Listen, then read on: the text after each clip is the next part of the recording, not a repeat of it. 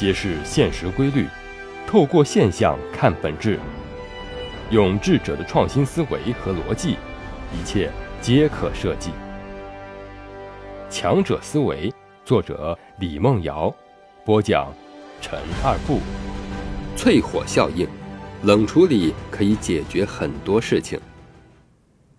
淬火效应原意指金属工件加热到一定温度后，进入冷却剂中，比如。油或水，经过冷却处理，工件的性能更好、更稳定。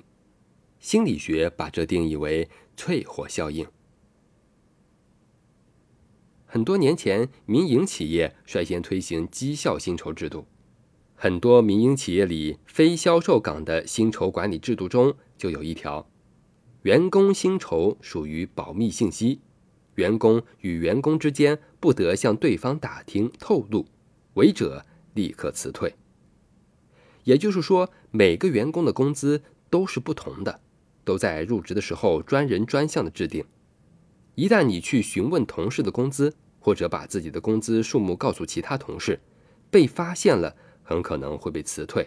所以，这绝不是一件小事。有一家企业就是这样规定的：入职时，每个员工都签了这一类的薪酬保密合同。一次发完工资后，两个小姑娘在一起聊天，相互交流了工资信息。小 A 发现自己和小 B 在同一个岗位工作，每天做着相同的事情，但是工资却比对方少了五百块，顿时他就炸毛了。他忘记自己入职时签署过了薪酬保密协议，或者根本就没有当回事，直接。跑去找主管闹了起来。主管答应去人事部门替他争取权益，结果人事部门一听，反问道：“我们的薪酬制度是保密的，他是怎么知道比别人少了五百的呢？”这事儿就闹开了。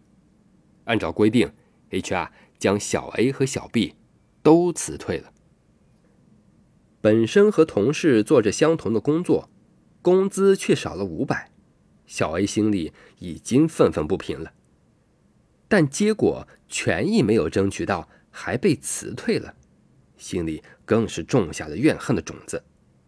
他先去找老板谈话，故意套老板的话，将公司的一些机密信息都录了下来，又将公司群里的聊天记录截图，一股脑的发到了知名的社交平台。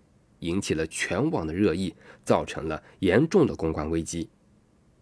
这件事儿本身就是一件小事情引起的，但是最终酿成了严重的后果，对公司的品牌影响不小。